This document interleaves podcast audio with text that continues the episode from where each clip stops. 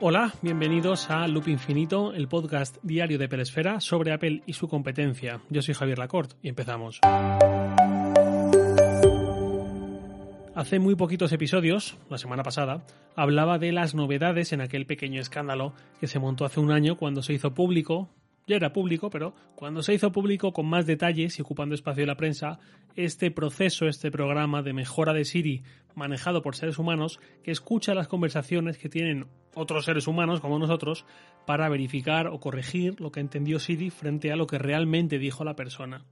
En aquel episodio decía que me parece fenomenal que Apple use seres humanos para esta tarea, pero mmm, que debería haberlo comunicado muchísimo mejor, de forma mucho más clara, e incluso ofrecer una recompensa a la persona que acceda a que un porcentaje de sus conversaciones con Siri sean escuchadas para mejorar el servicio, para mejorar a la propia Siri, porque eso también tiene un valor. Bueno, la cuestión es que creo que fue dos días después de publicar ese episodio, Apple compró una empresa canadiense llamada Inductive, especializada en Machine Learning, por lo que dicen eh, los primeros reportes sobre esta compra, el enfoque que se le va a dar dentro de Apple va a ser precisamente mejorar la capacidad comunicativa de Siri, tanto a la hora de entender lo que una persona le está diciendo, como a la hora de procesar esa orden o esa petición y ofrecer un resultado decente. Bueno, una compra más, Apple ya ha hecho varias en ese sentido, así que pues se suma a esta intención de mejorar a Siri mediante eh, software, básicamente. Cuando leí lo de esta compra, enseguida se me vino a la cabeza lo que dije en aquel episodio. Apple ya anunció que cancelaba ese programa porque había, mm, entiendo, erosionado su reputación cuando la opinión pública se enteró de cómo funcionaba y pasó a buscar fórmulas para mejorar a Siri sin que se comprometiese la privacidad y sin requerir a humanos escuchando lo que dicen otros humanos, insisto, como nosotros. Ahí se contextualiza esta compra, pero también en algo que he comentado de pasada en varios episodios, que es la lenta evolución de Siri. Contexto de esto. Siri nació, entre comillas, en octubre de 2011, con la presentación del iPhone 4S. Ahí fue cuando Apple anunció su llegada.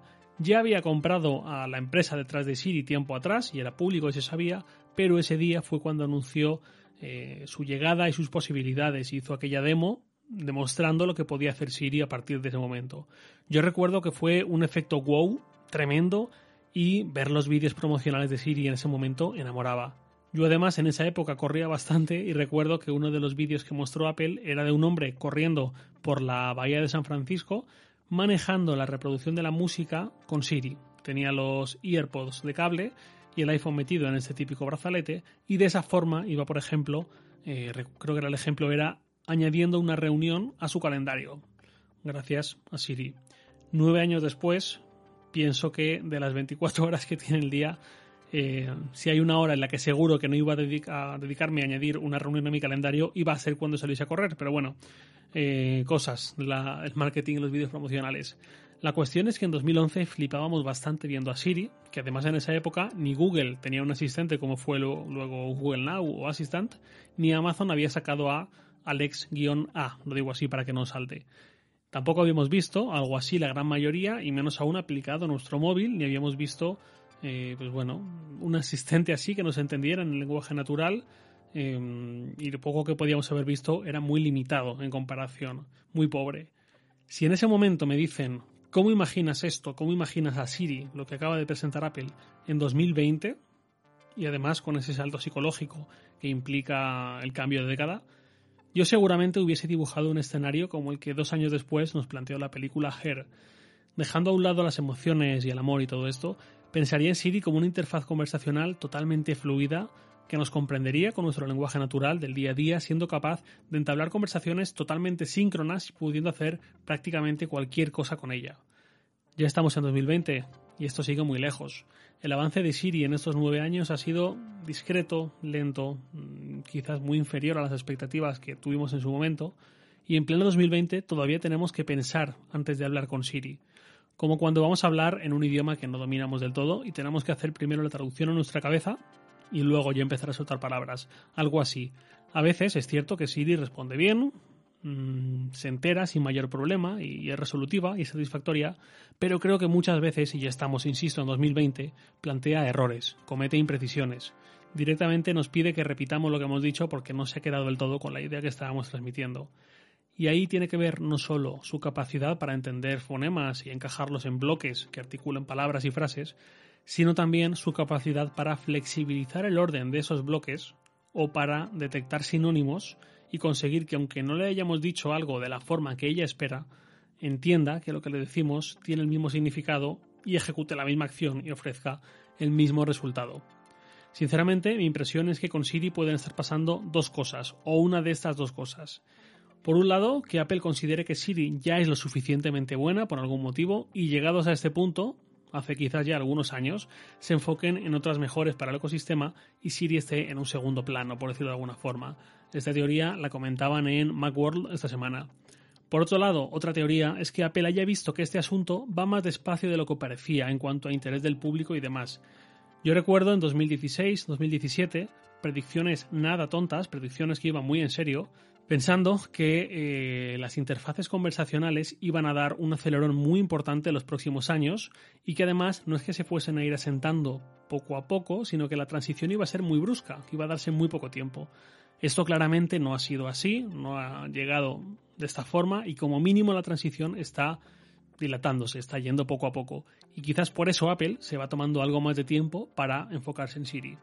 La cuestión es que mm, para los que usamos Siri, yo por ejemplo, yo uso Siri con usos mm, bastante frecuentes, aunque para tareas básicas.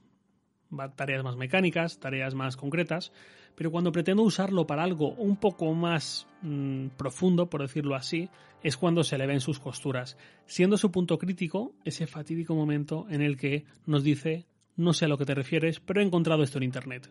Y te saca un listado de webs que hablan más o menos de lo que tú le estabas hablando. Esto ocurre con demasiada frecuencia y no solo es cuestión de que no sea lo más apropiado, sino porque el hecho de que Siri responda con esto para mí es lo que equivale a un fracaso de Siri. Es algo que Siri no ha podido manejar y pasa demasiado a menudo. Siri es una interfaz de voz y si le hablamos es porque queremos que nos conteste con la voz, que nos dé una respuesta concreta, punto y final. Si quisiera mm, buscar en Google, me metería directamente en Google. No usaría Siri santiguándome antes de invocar a mm, ver si se me aparece Santa Comprensión a la primera, patrona de los imposibles y las causas perdidas. No pretendo enamorarme de Siri y encontrar complicidad y reírme con ella, como Joaquín Phoenix en Her eh, con Samantha, sino simplemente que me entienda en mi idioma, sin tener que forzarme yo a hablar el suyo y que sea más eficaz. Entiendo que esa mejora pasa tanto por esa revisión humana como por procesos de machine learning que además aceleran procesos y mm, pues cada vez estamos mejorando más en ese sentido. Y por eso entiendo que Apple ha comprado esta startup como parte de una estrategia basada en inteligencia artificial para que Siri vaya aprendiendo por sí misma. Al mismo tiempo, me gustaría ver una mayor sincronía. Eh, durante los 10 días que tuve un Amazon Echo en casa, noté, pues eso, una sincronía con Alex-A mucho mayor que la que tengo con Siri y ni hablemos de la que tenía en su momento con el HomePod, que también lo tuve unos días y al final lo, devolví también. Eh, recuerdo que esa sincronía era muy buena, la fluidez era bastante alta y cuando ejecutaba una orden y ahí acababa su cometido, eh, emitía un sonidito que estaba muy bien pensado.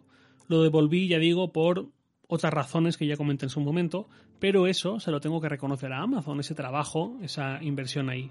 Cuánto me gustaría que en un par de años tengamos una Siri mucho más capaz, mucho más natural, fruto, entre otras cosas, de esta compra que esta semana ha pasado un poco desapercibida, pero que más nos vale a los que estamos dentro del ecosistema de Apple y no tenemos idea de salir, que sirva de algo y que Siri por fin evolucione lo que en todos estos años ha evolucionado de una forma demasiado discreta seguramente, demasiado por debajo de las expectativas que ella misma nos generó en 2011. Nada más por hoy, lo de siempre. Os leo en Twitter, arroba jlacort, y también podéis enviarme un mail a lacort.sataka.com. Loop Infinito es un podcast diario de Pelesfera publicado de lunes a viernes a las 7 de la mañana, hora española peninsular, presentado por un servidor, Javier Lacort, y editado por Santi Araujo. Un abrazo y hasta mañana.